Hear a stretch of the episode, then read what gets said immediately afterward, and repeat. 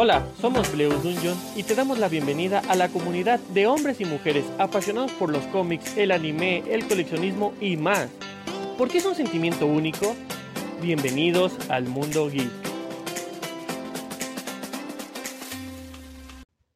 Hola, te habla Daniel Encinas, director y fundador de Bleus Dungeon.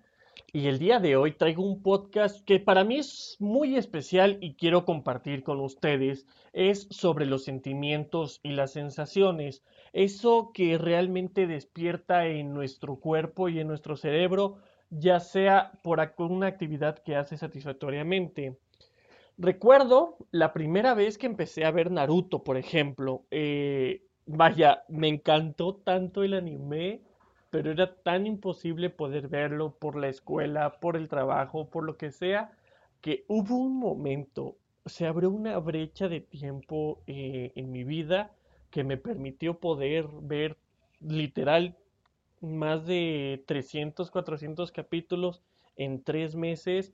Pude dedicarle a esa parte y se sintió un montón de sensaciones, sube y baja, sube y baja, sube y baja, de enterarse de los Hokages, de enterarse de Orochimaru, ver la parte de, Sasuke, eh, saber lo de pues las razones de Itachi, no sé, demasiadas cosas que durante ese tiempo fue una montaña de emociones, de sentimientos que realmente dejó plasmado en, en, mi, en mi vida eh, con ese anime y es por eso que lo recuerdo con tanto gozo. Sí me gustan muchísimos más animes como My Hero Academia, como One Punch Man, Pokémon, eh, DN Angel, Escaflón, Los Caballeros del Zodiaco, millones, millones podrían decirse.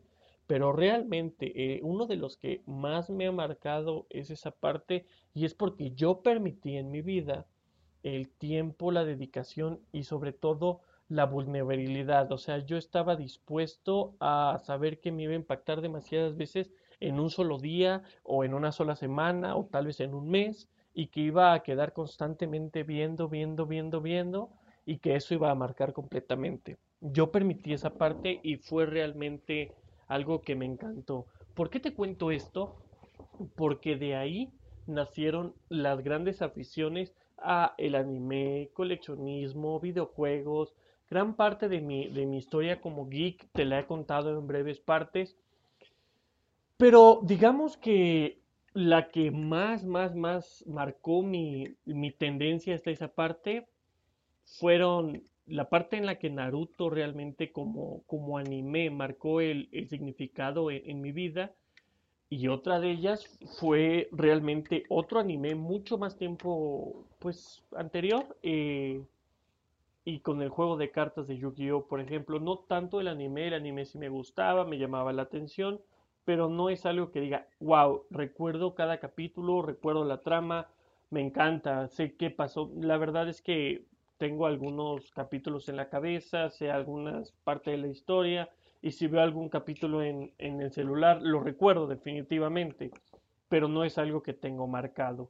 Pero el juego de cartas, ¿cómo se, se pasó esa parte desde que yo iba en la primaria, en sexto de primaria? Cómo trascendió toda mi secundaria y parte de mi preparatoria. Y después de eso, a finales de la universidad, después de un tiempo retirado, y yo apenas hace tiempo, hace unos meses, volví a regresar al juego, empaparte, leer reglas, leer los cambios, ver las tarjetas, ver cómo van avanzando todos los torneos, los juegos clásicos, cómo sacaron esa parte.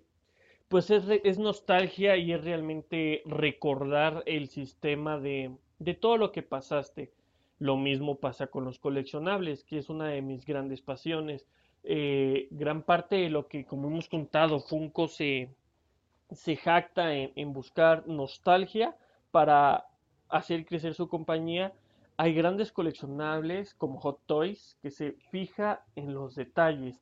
Gran parte de, de o si no es que todos sus coleccionables son tan detallados tan igualitarios a películas, animes, eh, series, lo que sea, que realmente te dejan con un, con un sabor de boca tan contento de adquirirlo, sin importar el precio. Y estamos hablando de que en un punto no importa si cuesta 20 pesos o cuesta 50 mil pesos. Esa parte ya pasó, hablaremos de eso en algún otro podcast, pero en esta época ya no importa el precio. Si bien es cierto que no todos son accesibles para todas las personas, hay personas que se dedican a juntar para adquirir ese, ese hot toy y es una gran satisfacción porque una, te llenas de, gozo, de logros, te llenas de, un montón de recuerdos en todo el proceso que tuviste que pasar para conseguir el dinero, para comprarlo, para recibir el embalaje y para colocarlo en tu repisa, que realmente esa parte se llama satisfacción al adquirir un producto. Esa sensación que te, que te llama la, atención. Lo mismo si estás leyendo un cómic. Puede ser que, llegó la grapa semanal y estás metido sabiendo que eh, estás a punto de descubrir quién realmente es el Joker y te quedas en la última grapa y te dice nos vemos la próxima semana. La sensación de misterio, de intentar hilar todas las pistas que te ha dado el cómic, de frustración, de tener que esperar, de ansiedad, de, de que llega realmente el momento del día en el que vas a volver a ir a la tienda de cómics cercana, ese puesto de periódico a donde tú compres tus cómics regularmente, te acerques y compres la grapa que realmente quieres saber del final. ¿Y qué pasa? ¿Te enteras quién es el guasón, por ejemplo? Como cuando dijeron que Alfred se disfrazaba en una de las tantas locuras que cuentan. Y, termina la grapa y realmente te dejan con otra intriga más y, y, vuelves a repetir ese ciclo. Tal vez no con tanto sentimiento, no con tanta fuerza, pero a final de cuentas, semana a semana, estás quedando intrigado por la historia hasta que llega el final y entonces el final obviamente de golpe sientes un vacío porque sabes que ya no vas a ir a, a comprar ese cómic, vas a empezar a buscar otro, vas a, a, empezar una historia de nuevo, un camino de cero, pero ya no con esa intriga, con esa con ese fanatismo, con ese gozo, puede que te guste el que compres, puede que no. Eh, hay varias, varias sensaciones que, que dejan ahí. Y eso es lo bonito de esto, que realmente te da la oportunidad de tener el ánimo hasta arriba, el ánimo hasta abajo y de, de pues todo el tiempo estarte olvidando a veces de los problemas que tienes en la vida real o tal vez enfocarte demasiado en tus objetivos para sacar adelante algo que tienes tu pasión. Puede que necesites trabajar horas extras para comprarte un coleccionable de Hot Toys y en ese punto tu jefe valora tanto el esfuerzo que estás haciendo que incluso te da un aumento o, te sube de puesto.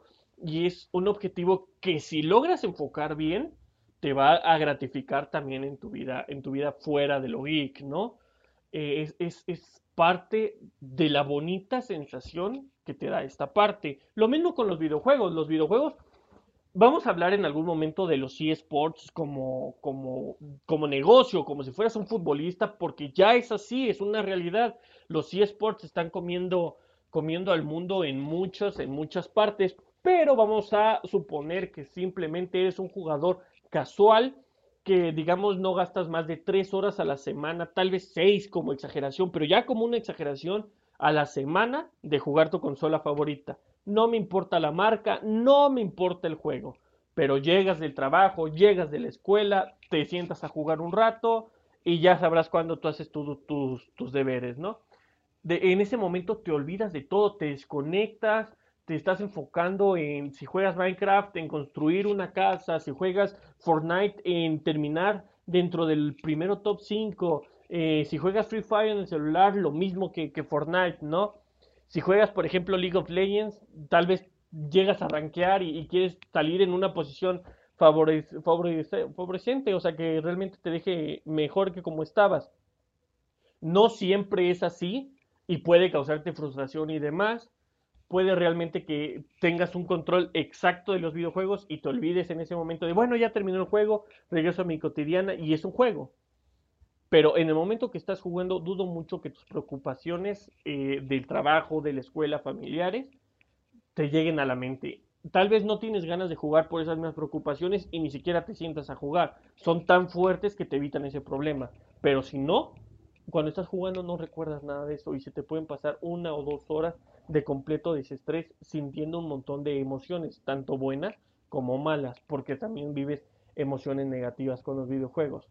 Pero esa parte de, ser humano es lo bonito, que todo esto te permite sin necesidad de, estar fuera, o sea, realmente no necesitas aventarte de, un helicóptero para sentir esa adrenalina, no necesitas subir a la Torre Eiffel y, poner una pancarta o gritar para sentirte vivo.